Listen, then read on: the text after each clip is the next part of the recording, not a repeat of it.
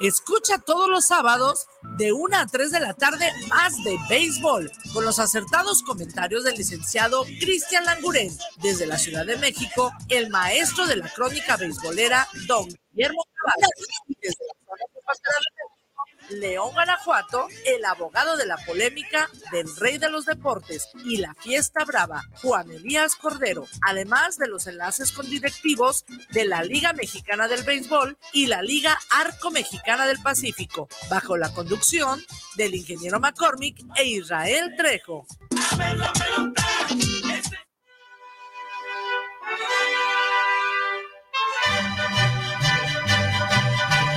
Para un buen despertar con un buen ánimo, venga y disfrute de un sabroso plato de menudo en Menudería Petrita, que desde 1950 está a sus órdenes para aliviar esa resaca cruel. Simplemente un buen menudo y una gran variedad de gorditas y tacos de guisado con tortillas recién hechecitas. No lo dude y véngase al mercado de San Antonio, lo espera el buen Chavo y familia. Estamos ubicados en calle Rayón entre Lázaro Pérez y Fermín Riestra, local 98 o hasta tus pedidos al WhatsApp 3318 65 73 93. Y recuerda, te esperamos en Menudería Petrita. ¿Sabes qué, Marcelino? ¿Qué tienes? Ando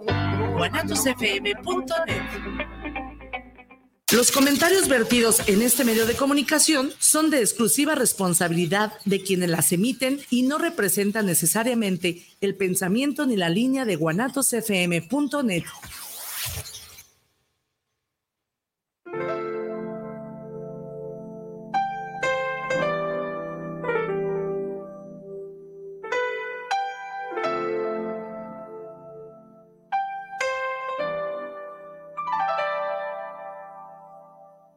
Betty Altamirano te da la más cordial bienvenida a Semblanzas.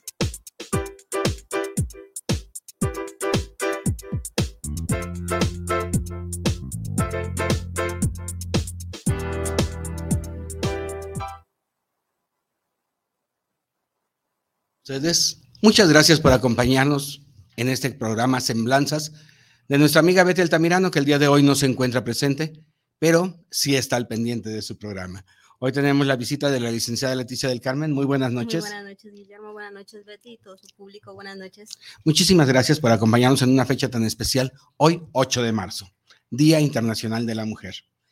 Pero antes de iniciar el programa, queremos agradecer a Dios por el beneficio que nos dio de tener a nuestro director el día de hoy aquí, al ingeniero McCormick, que ya salió del hospital, ya lo tenemos aquí en casa Muchísimas gracias, felicidades a él y a su familia, porque pues, es una gran noticia tenerlo aquí.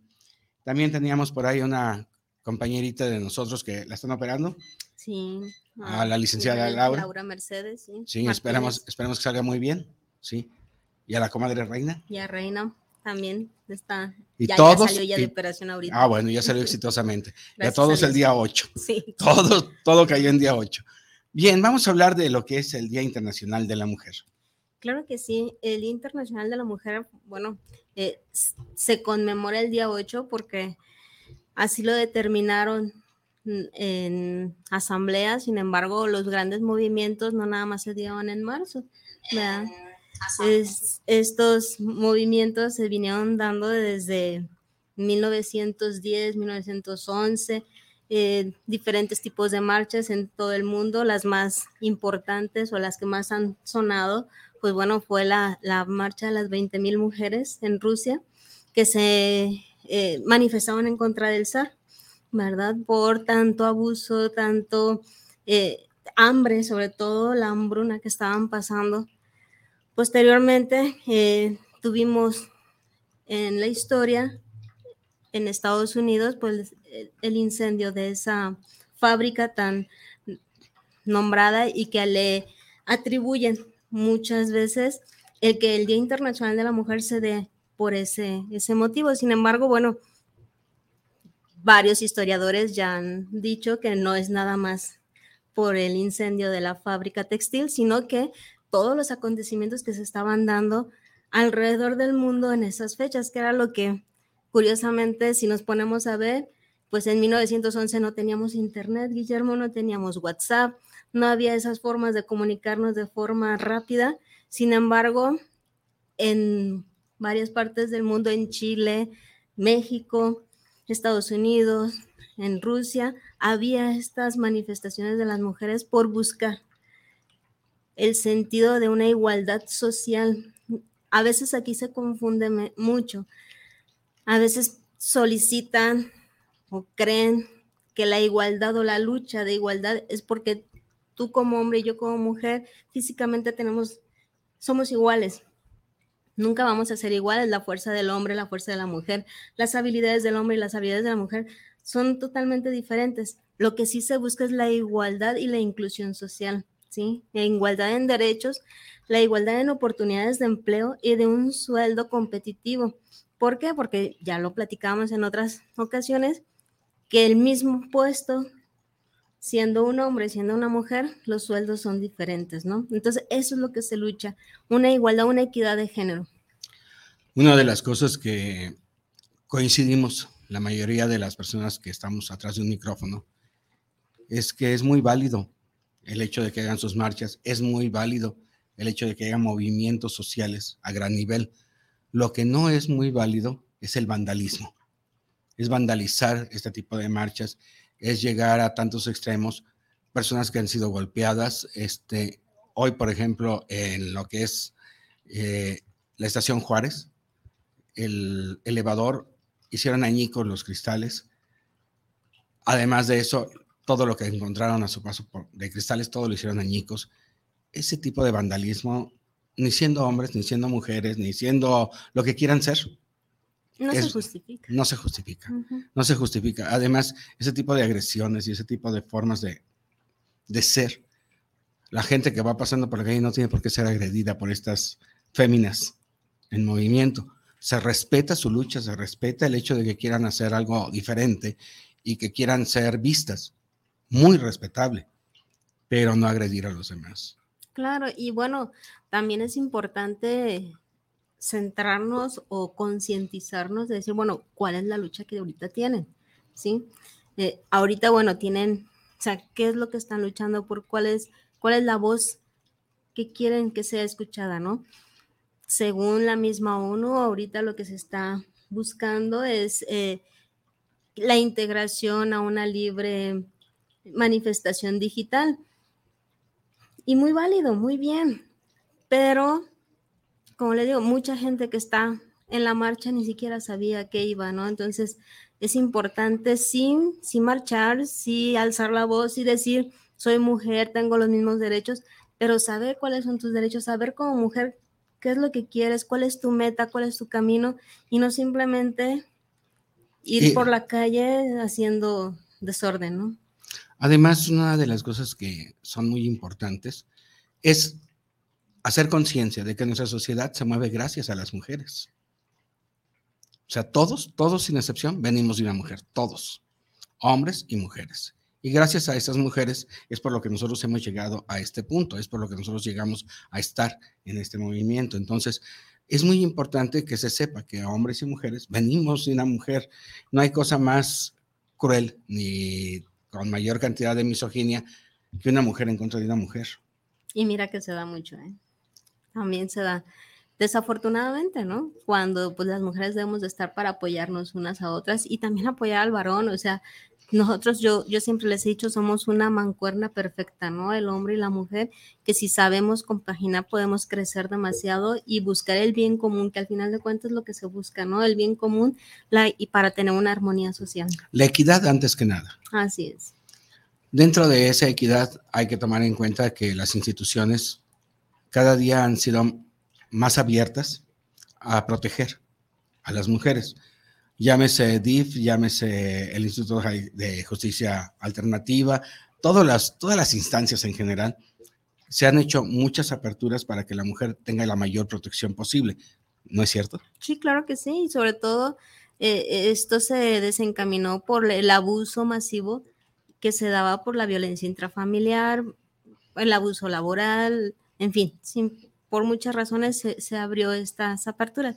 Sin embargo, bueno, todos los excesos son malos, ¿no? O sea, eh, hay mujeres que no son víctimas, que sí son victimarias y que se presentan ante un tribunal como una víctima, ¿no? Entonces, aquí por eso le digo, o sea, es cuestión de sensibilizarnos, de concientizarnos, ¿sí? Y de buscar la, la armonía social.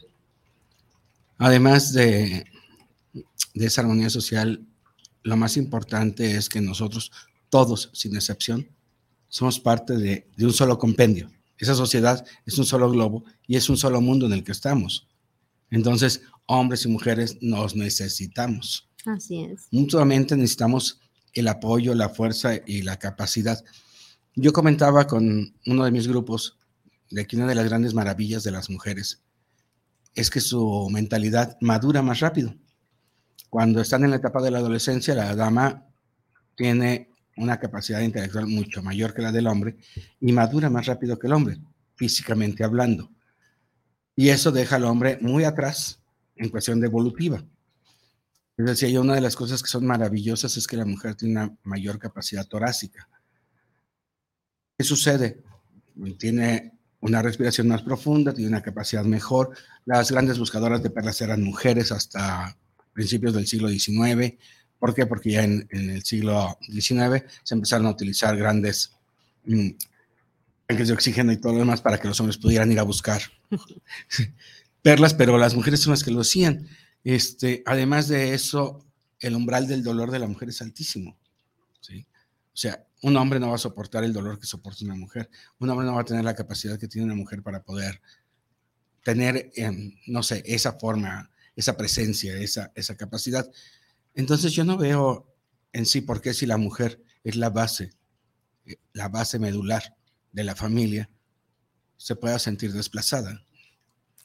Pues porque sí hay actitudes, hay, hay formas de desarrollo, costumbres, donde de alguna manera eh, el actuar masculino sí llega a minimizar a la mujer, ¿no? Entonces, sí hay, y hasta la actualidad. Si lo tenemos, si en la sociedad se ven muchos casos de violencia intrafamiliar, algunos, me consta, que son fingidos por las mujeres, ¿sí? Algunos no, algunos sí son muy preocupantes, donde, pues bueno, la orden de protección debe de ser sí o sí, porque si no está en riesgo no nada más la, la mujer, sino los hijos, ¿no? Hay parámetros, sí. En todo, en todo hay ciertos lineamientos y ciertos parámetros. O sea, hablamos de una línea media, pero a partir de esa línea media se abre hacia todos lados.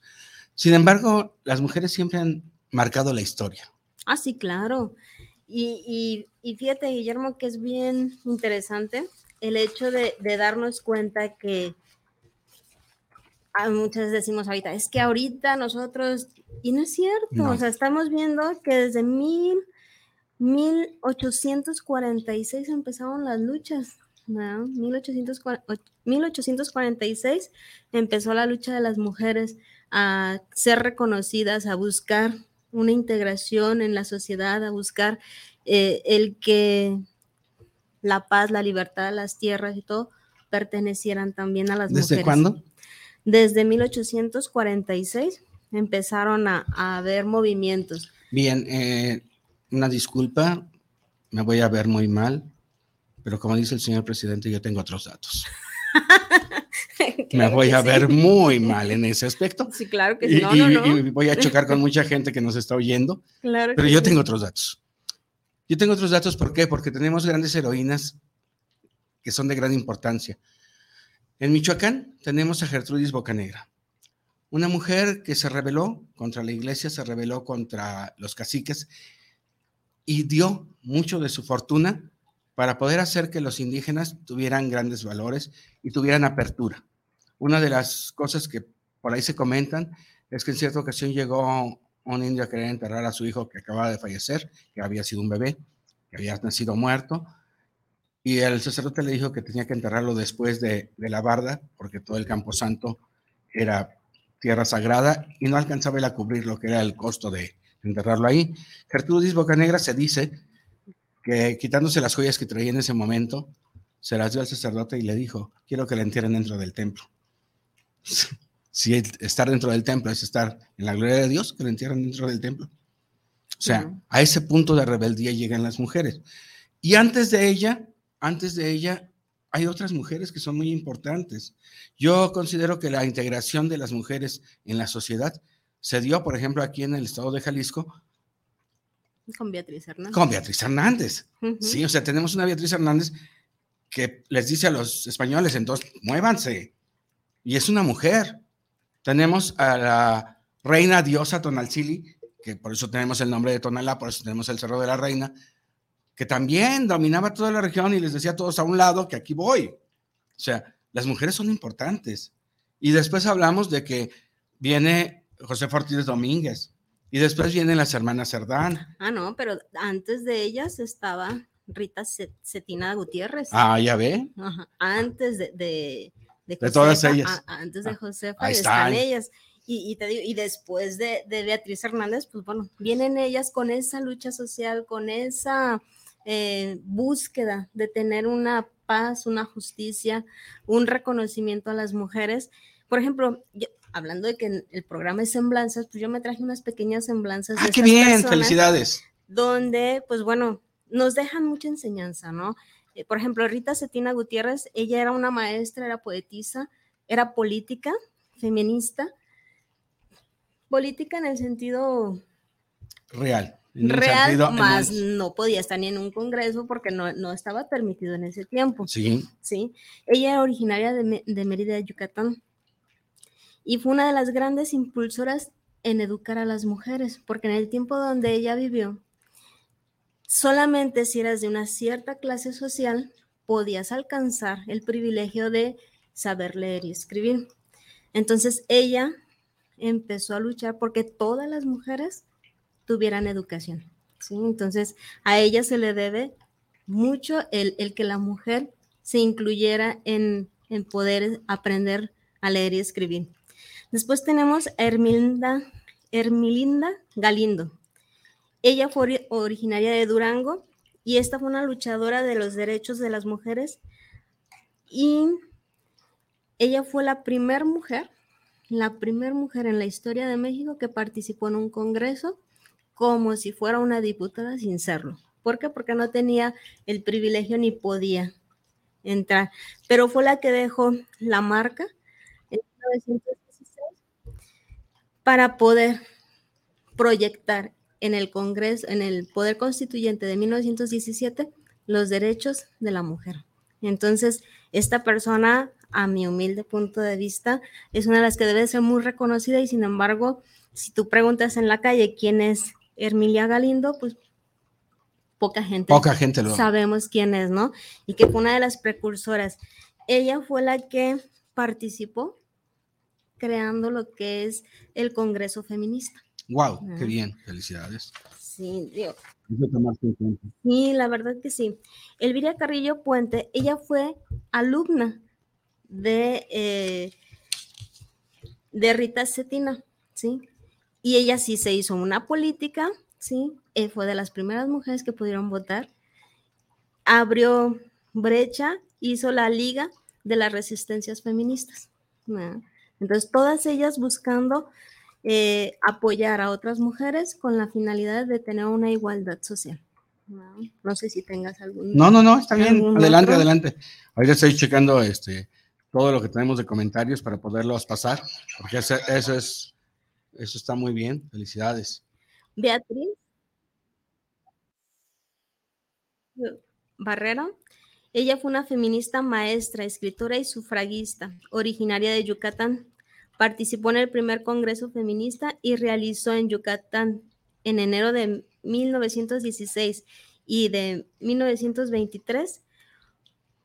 Fue una de las tres primeras mujeres mexicanas en ser electas en sus cargos como diputadas. De las primeras. De las primeras que. Raquel Cicerón, ella fue maestra, feminista, política y sufragista originaria de Yucatán también.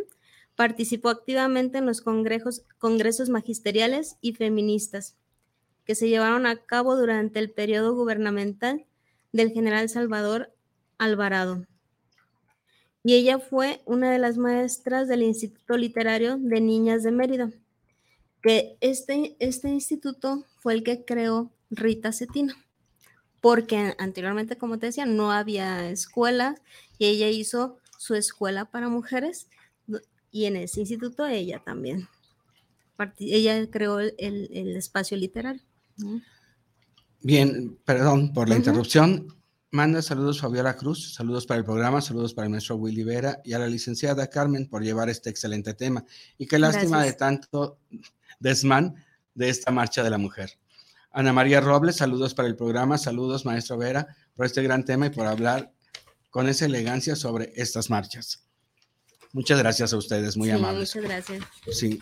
Eh, una de las cosas que son muy llamativas es que a la mujer siempre se le ha querido dar ese paso adelante y hay muchas mujeres que han sido valiosas. Pero ¿por qué las mismas mujeres no reconocen a esas mujeres? No lo sé. sí, sí, porque, vamos, en la marcha del año pasado me tocó presenciar cuando estaban poniendo carteles encima de las calles principales de Guadalajara donde iban caminando poniendo nombres insulsos, muchos de ellos. Algunos que eran bien conocidos, como Sor Juan Inés de la Cruz, como José Ortiz de Domínguez. Entre ellas, este, Avenida Juárez le pusieron Sor Juan Inés de la Cruz encima de las placas. Eh, algunas de las otras calles así pusieron algunos nombres. Pero ¿por qué no ponen a estas mujeres que son tan valiosas? ¿Por qué no las reconocen? ¿Por qué no se les da ese valor? ¿Y por qué la gente no estudia sobre eso? Claro, que es lo más importante. Por ejemplo, em, yo una de las personas que admiro y lo sabes y de no desde ahorita, desde mucho tiempo, es Gabriela Mistral. Gabriela Mistral también, una gran escritora y que también hizo muchísimo por el bienestar de todas las mujeres, ¿no? Y no le reconocen esa parte, o sea, simplemente dicen, ah, pues escritora, o sea, así como que, ah, poca cosa. No, Gabriela Mistral fue un personaje muy importante en la historia y generó muchísimo bienestar a las demás mujeres.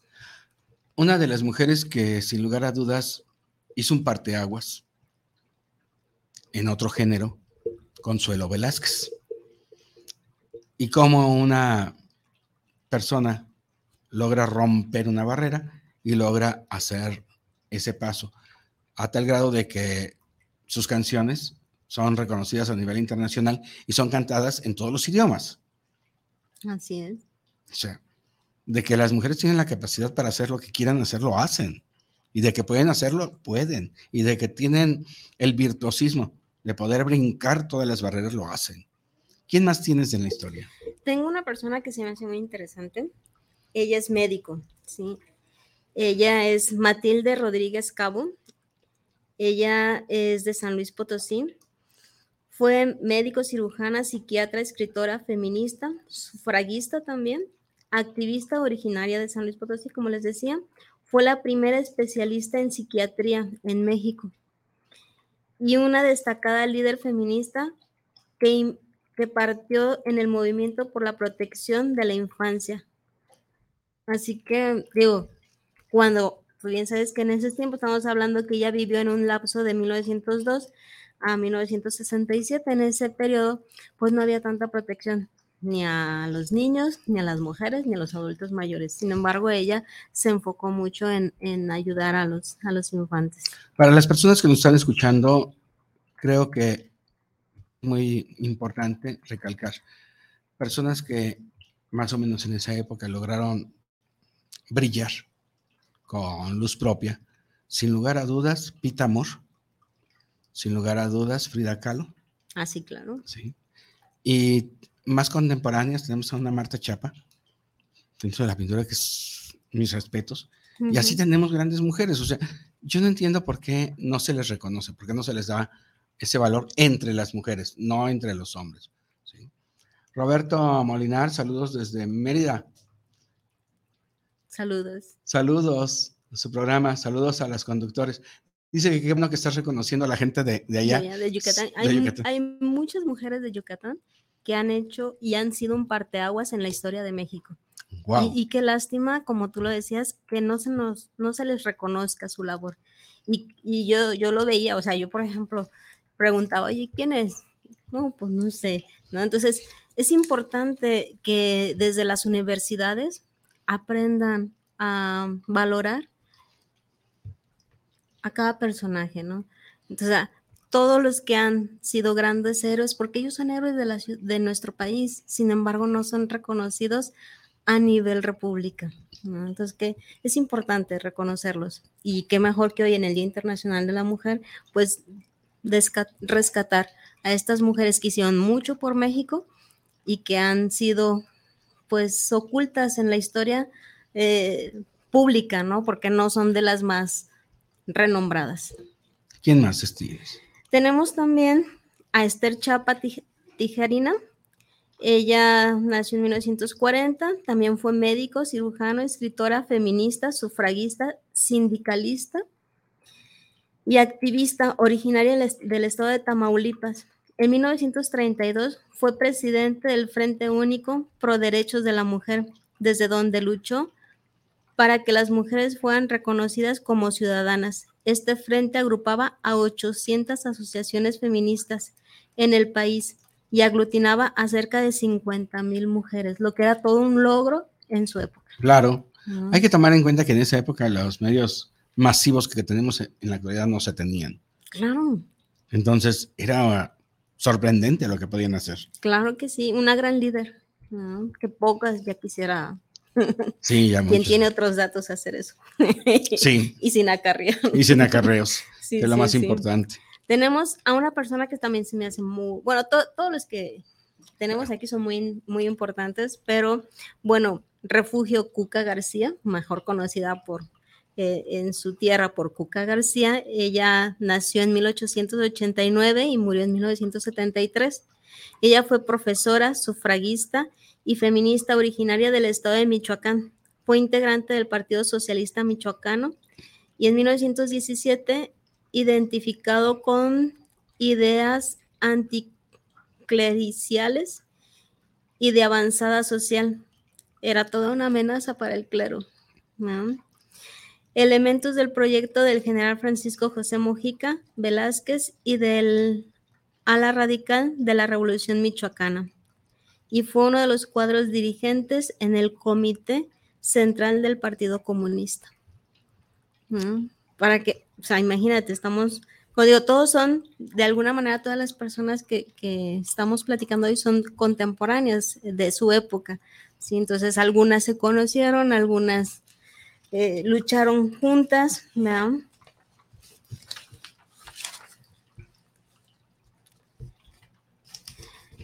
Hay un dato que se me hizo muy interesante que dice que el primer Congreso Nacional de Mujeres Obreras y Campesinas se realizó en 1931 y en él se planteó la necesidad de organizarse de forma independiente para poder tratar los problemas femeninos, así como las necesidades de una reforma legislativa que reconociera el derecho de las mujeres al voto.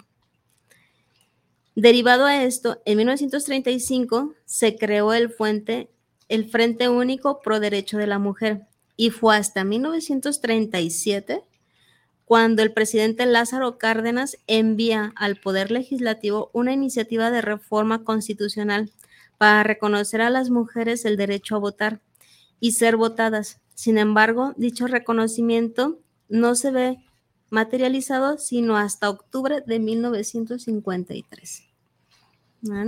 Es cuando ya podemos las mujeres votar. Pero hay que tomar en cuenta de que, por ejemplo, en la Primera Guerra Mundial los datos que se tenían es de que a las mujeres se les hacían pruebas para poder ver si podían ser mecanógrafas, porque decían que perdían la virginidad por ser mecanógrafas. ¿Cómo crees? Sí, hay un dato por ahí donde dice que en la Primera Guerra Mundial se tenía el miedo de que las mujeres que se dedicaran a, a la mecanografía, a la mecanografía, perdieran la virginidad por tanto tiempo de estar sentadas. o sea, esa era la, desgraciadamente la sapiencia que se tenía en la época. Entonces, estamos hablando de que si, si hasta el 53 se le permite a la mujer votar, o sea, ya había mucho movimiento feminista en ese entonces. Claro, ¿no? Y, y, como te digo, o sea, desde 1916 tuvimos la presencia de una mujer proyectándose en el Congreso, dando su discurso, manifestándose, diciendo cuáles eran los derechos de las mujeres y que deben de ser incluidas En 1917 se volvió a presentar ante el Poder Constituyente. Sin embargo, pues no era diputada, no era nada porque no había eh, ese poder legislativo que le pudieran dar a la mujer, pero ya había esa proyección. Y actualmente la mujer está en todos los campos. Antes se decía los albañiles, ahora son las albañiles. Son las mujeres albañiles, son las mujeres choferes, porque tenemos mujeres choferes en camiones de gas, tenemos mujeres choferes en camiones de, de rutas urbanas, en taxis, en Ubers, ya ni se diga, son donde quiera las tenemos. O sea, no es una novedad el hecho de que la mujer ha avanzado en todos los aspectos. Lo mismo sucede en todas las áreas. O sea, antes se decía, esto es para las mujeres, esto es para los hombres. Actualmente no existe esa división. Claro, incluso uno de los pleitos que tenía la maestra Rita era eso, que por qué a ellas las tenían que eh, decía, la mujer nada más nos tienen estigmatizadas o para ser enfermeras o para ser maestras. Si las mujeres somos para dar y desarrollar en todos los campos que nosotros queramos. Entonces estamos hablando y, su ideología, pues bueno, viene desde antes de, de 1900, ¿no?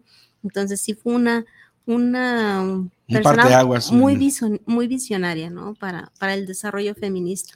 Sí, a tal, a tal grado de que Actualmente hay una gran cantidad de enfermeros, actualmente hay una gran cantidad de sobrecargos hombres, o sea, que antes nada más se veían en, el caso de las mujeres. Trabajadoras sociales. Antes ya es que la trabajadora social, ahora ya también hay trabajador social, o sea, hombre. Sí, sí, una de las cosas que también ha, variado muchísimo. Y cada vez la mujer va mucho más adelante, mucho más adelante, mucho más adelante en todos los aspectos. A tal grado de que tenemos este, gente, ingenieros, mujeres, o sea, que antes no se veían más que los ingenieros civiles eran regularmente hombres, y ahora arquitectos e ingenieros son muchísimas mujeres, no son una ni dos, son bastantes. Entonces han estado en todos los campos, ya ni se diga en los campos más modernos de, de las licenciaturas, como viene a ser la robótica, tenemos una gran cantidad de mujeres, y ahí sí se nota muchísimo el avance de las mujeres. En otra de las áreas en las que también se nota muchísimo el avance de las mujeres es eh, en, la ingeniería en, sistemas, donde las mujeres tienen la vara muy alta en, crear nuevos programas. ¿sí? Entonces, vamos, eso es los avances que se tienen. ¿Y por qué no darles la pauta? O sea, si ustedes ya lo tienen, si ustedes ya lo son, si ustedes desde la casa la educación se, empieza a gestar. Una de las, de las cosas que a nosotros nos enseñaron, contrario a lo que se enseñaba en otras partes, es de que tú tienes manos y te puedes servir. Claro. Pero sin embargo, sigue habiendo hogares donde se les dice, tú no te levantes, deja que tu hermana te sirva. Así es. Tú no te muevas, deja, deja que los demás te hagan. Entonces, desde ahí viene un parteaguas para poderle decir, ni, no puedes hacerlo todo, ni puedes, pero todos tenemos que meter las manos en la casa, todos tenemos que... Y además, la sociedad actual nos obliga, puesto que los dos trabajan, nos obliga a ser copartícipes de los arreglos de la casa, de todo lo que se tiene que hacer. Muy orgullosamente vemos ahora a los padres llevar a los niños a, la escuela o a las instituciones por así decirlo, y los vemos a ellos cargando la congurera, cargando la mochila de, los, o sea, sin importar, no es el género. Antes veíamos nada más a las damas que llevaban a los hijos a la escuela, ahora no.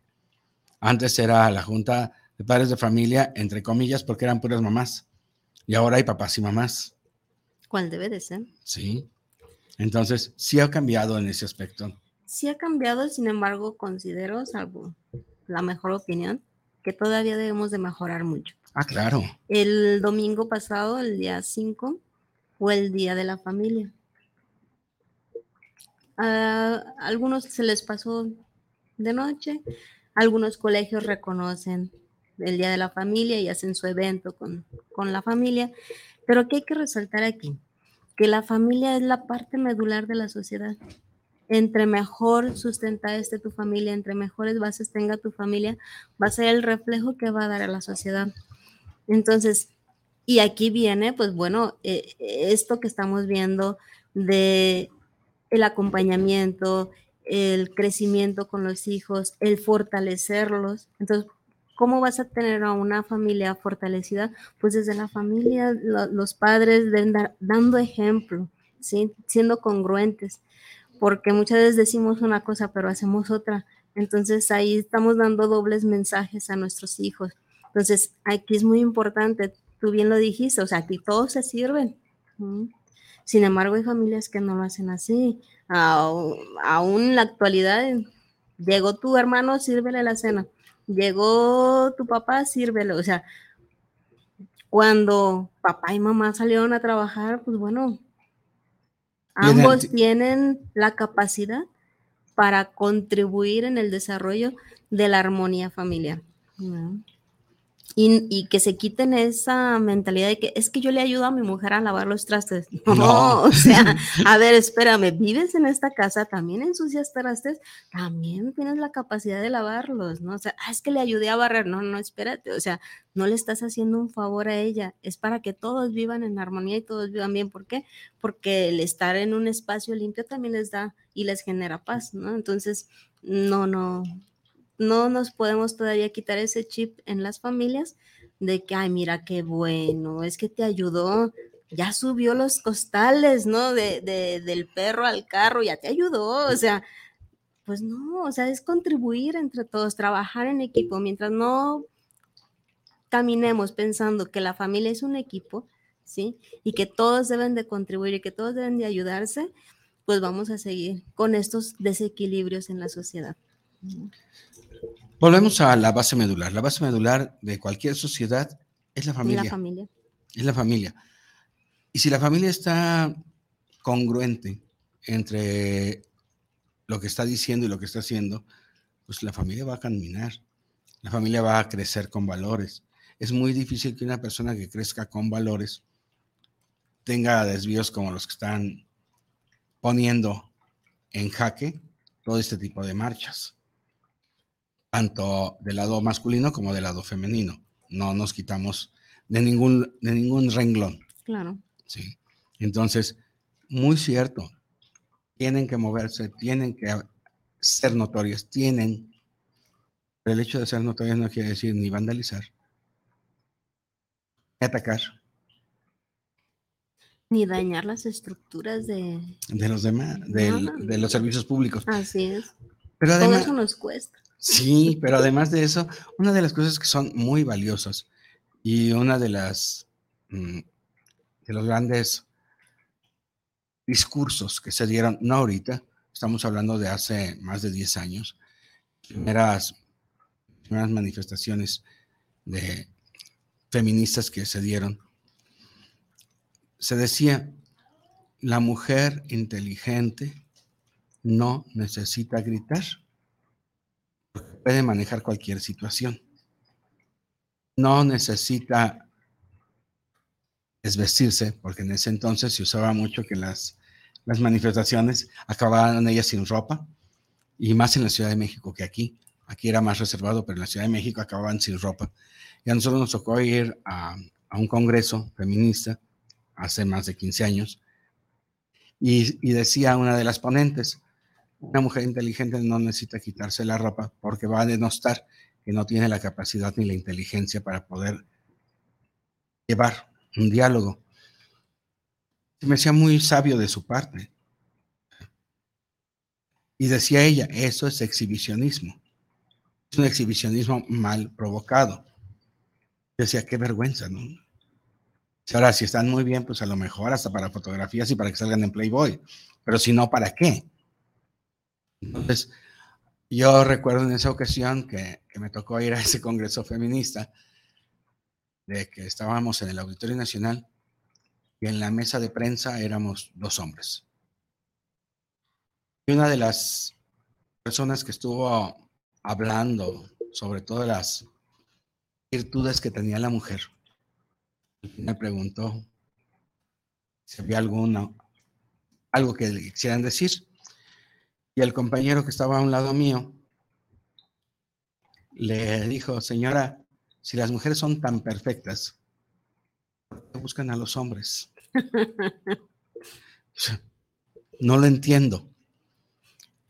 Y la señora con, con esa sapiencia que tenía la mujer, con esa capacidad para contestar,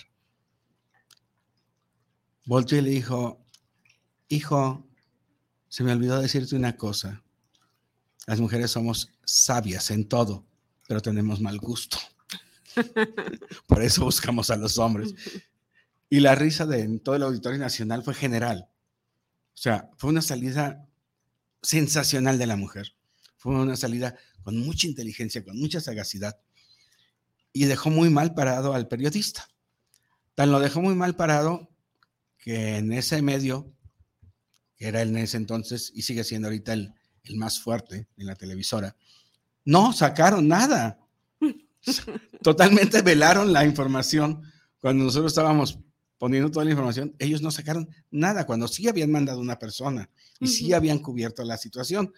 Entonces, eso nos da a entender de que tienen esa sagacidad, tienen esa capacidad, tienen esos bríos. Estudienlo entonces. ¿Para qué? Para que ustedes mismos luzcan, busquen y vean las grandes capacidades que tienen y las grandes mujeres que tienen a su alrededor. Reconozcan ustedes mismas todas esas mujeres que son baluarte y que han luchado para que ustedes estén en este momento como están en la actualidad. Hay unos datos que hizo favor la licenciada de mandar, que era la cantidad de, personas que tienen este. Sí, ahora la, información que la sacamos fue de, el registro agrario. Ajá.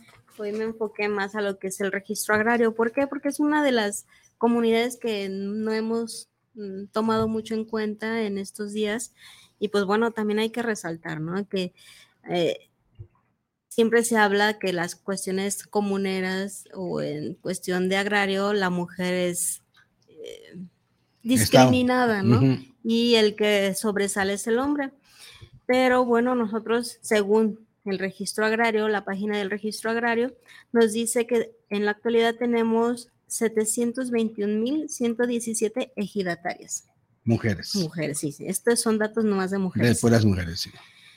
En comuneras tenemos 238.196 y posesionarias de terrenos 198.829. Avecindadas 37.516. ¿sí? Son datos que nos da el Registro Agrario Nacional y nos dice que el núcleo agrario certificado de mujeres con derechos reconocidos son 1.195.658. Esos datos los tiene el ingeniero Israel. Vamos a pedirle que los ponga en la para que la gente pueda tomar datos de ah, muchísimas gracias, muy amable. Ingeniero. Sí. Día Internacional de la Mujer, y ahí está el marco, sí, la numeralia. en México todo lo que existen es muy importante. Dice Registro Agrario Nacional. es la fuente. Así es. O sea, nosotros no nada más estamos comentando exactamente lo que, dice esa fuente. Así es, la fuente es el Registro Agrario Nacional. Y estamos hablando de 1.195.658, ¿no es? Mujeres, ajá, registradas. O sea, es una cantidad bastante grande, bastante fuerte. Así es. Sí. Para que vean que sí, las mujeres tienen muchísima capacidad para hacerlo. Y desgraciadamente, siempre se ha marginado y siempre se ha visto mal gracias a esa televisora de la que hablábamos hace rato, que no hemos mencionado, pero que sabemos quién es. Gracias a esos ejemplos que nos dan, esa televisora, siempre hemos visto a la mujer del campo como... Indefensa. Indefensa, echada a menos, corriendo por las calles agarrándose el sombrero, ¿sí? Agarrándose la falda y el sombrero para poder llegar al otro extremo de la calle. No son así. Son mujeres muy sagaces, son mujeres muy capaces. Y una de las cosas que, que no se acepta en nuestra sociedad es verlo trabajadoras y lo grandes que son y cómo saben cuidar su tierra, cómo saben cuidar su ganado, cómo saben salir adelante. Y ahí están las cifras. O sea, no nos dejan mentir las cifras. Así es. Pues bueno, las televisoras lo que venden es el, El show. El show. El show, claro. Y el hecho de llamar la atención y todo eso. Es. También hablábamos, bueno, no, no lo hablábamos nosotros, lo habló Faz, y decía Fascinación que la mujer era mm, vista a menos, y sobre todo la mujer transexual. Pero desgraciadamente yo considero que quien respeta es respetado. Sea de cualquier género. Y los vemos como trabajadoras sexuales que trabajan en diferentes esquinas y las vemos moviéndose. Sin embargo, yo tengo algo que a mí me llamó mucho la atención. Estamos hablando no de ahorita, estamos hablando de 1987.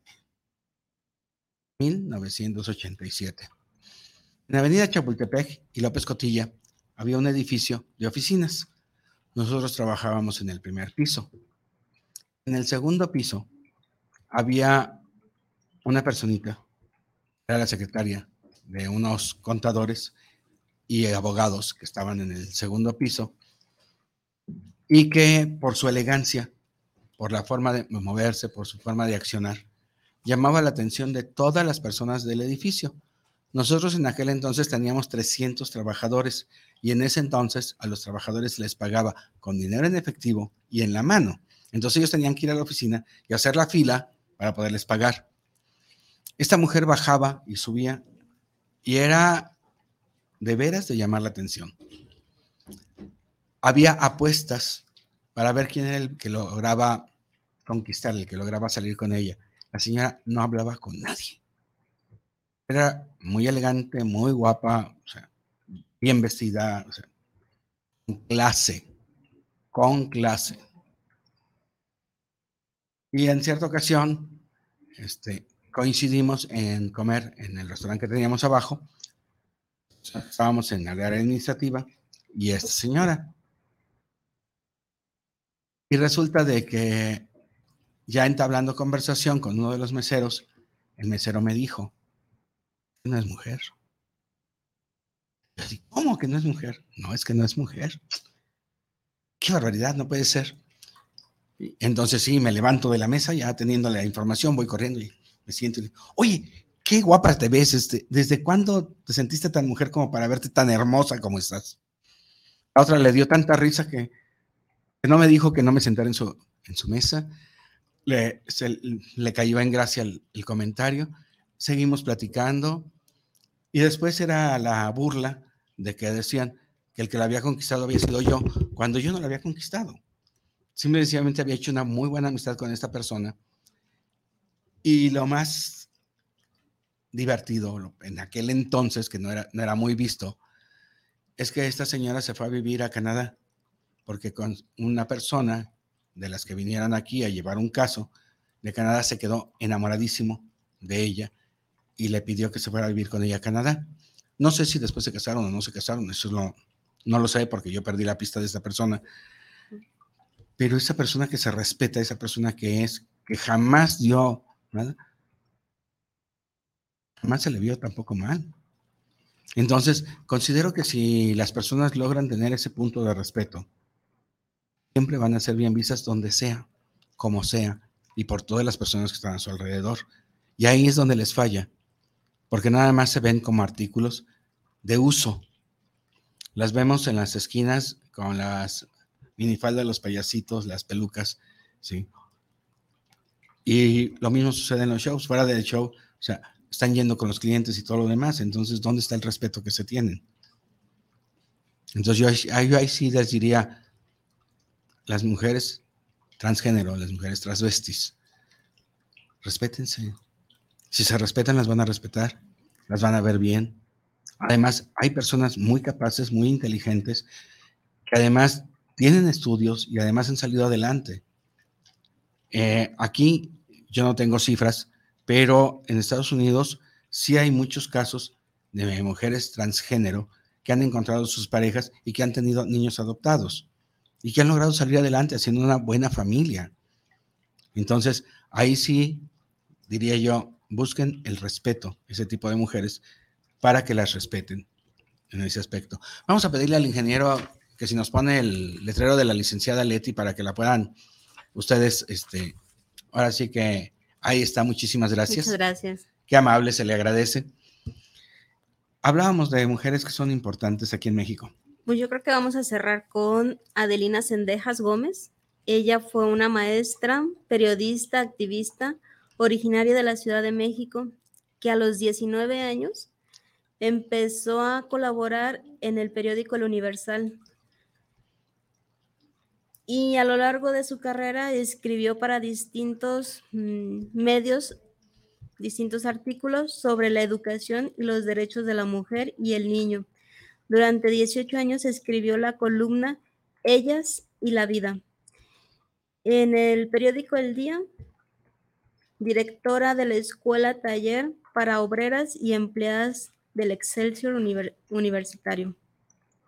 Delegada a la primera Conferencia Mundial de Trabajadoras en 1956.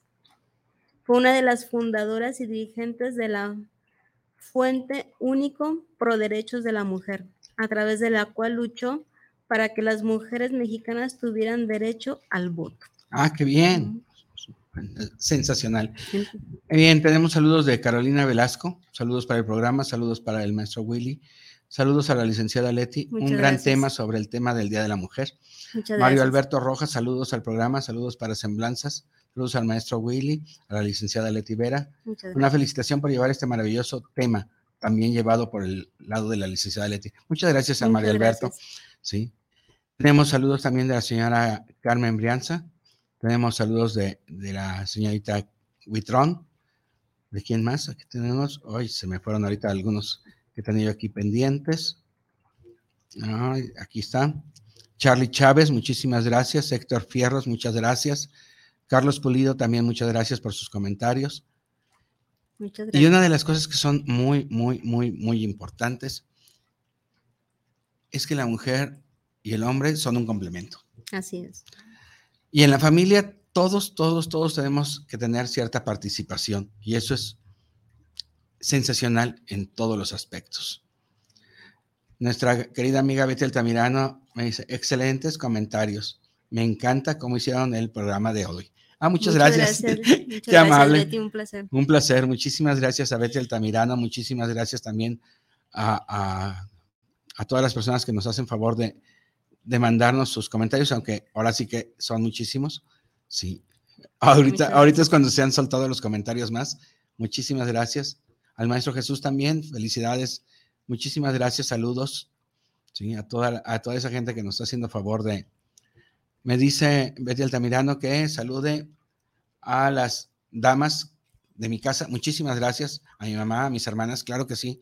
Muchísimas gracias de su parte. Gracias, Betty, muy amable. Nos, quedan cinco minutos y tenemos que hacer un, compendio de lo que es este Día Internacional de la Mujer. Claro, este día es muy importante porque, porque a, al transcurso de la historia, ¿sí? a la mujer se le debe, se le debe el reconocimiento de que otras mujeres puedan salir adelante, sean incluidas en, el ámbito social, eh, tengan esa igualdad de derechos eh, entre los hombres, ¿sí? Y que una de las cosas muy importantes que luchaban es para que tengan un sueldo justo, ¿sí? Que es lo que primordialmente se, se, peleaba, ¿no? O sea, el tener un sueldo justo.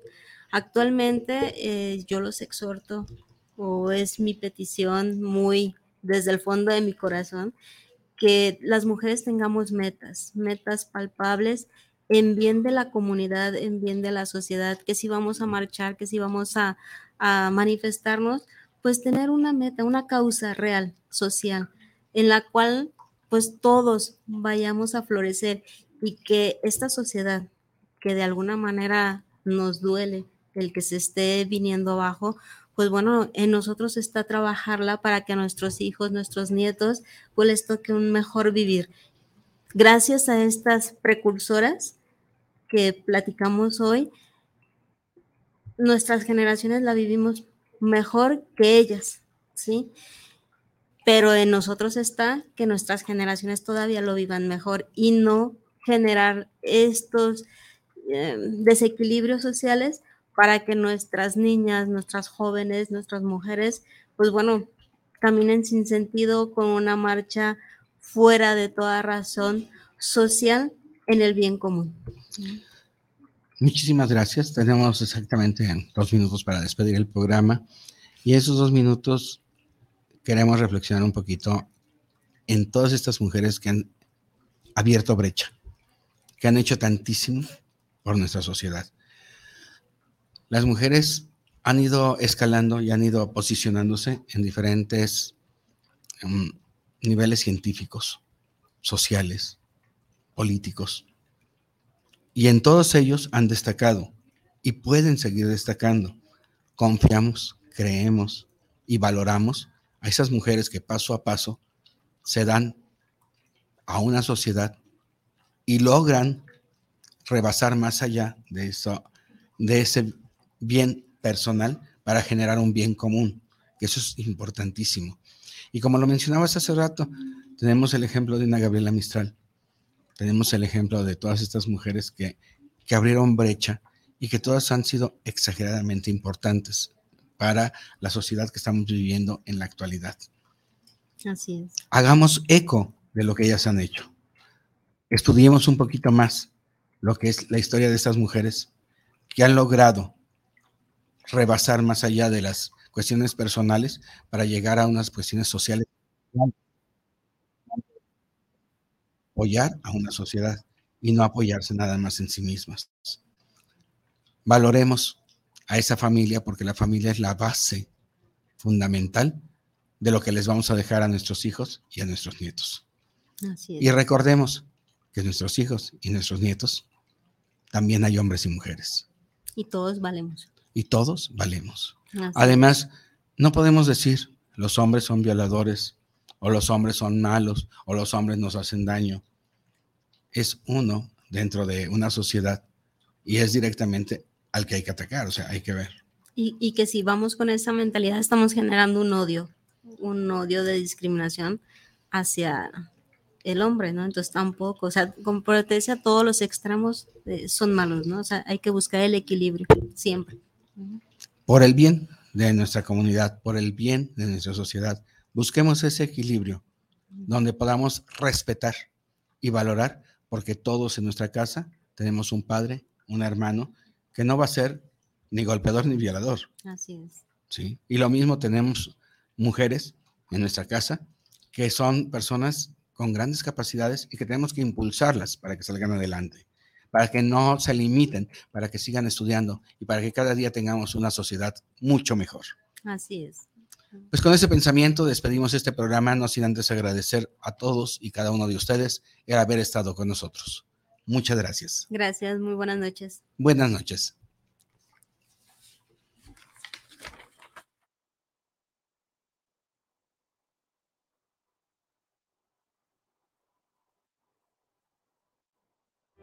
Te esperamos el próximo miércoles a las 8 de la noche en Semblanzas con tu amiga Betty Altamirano.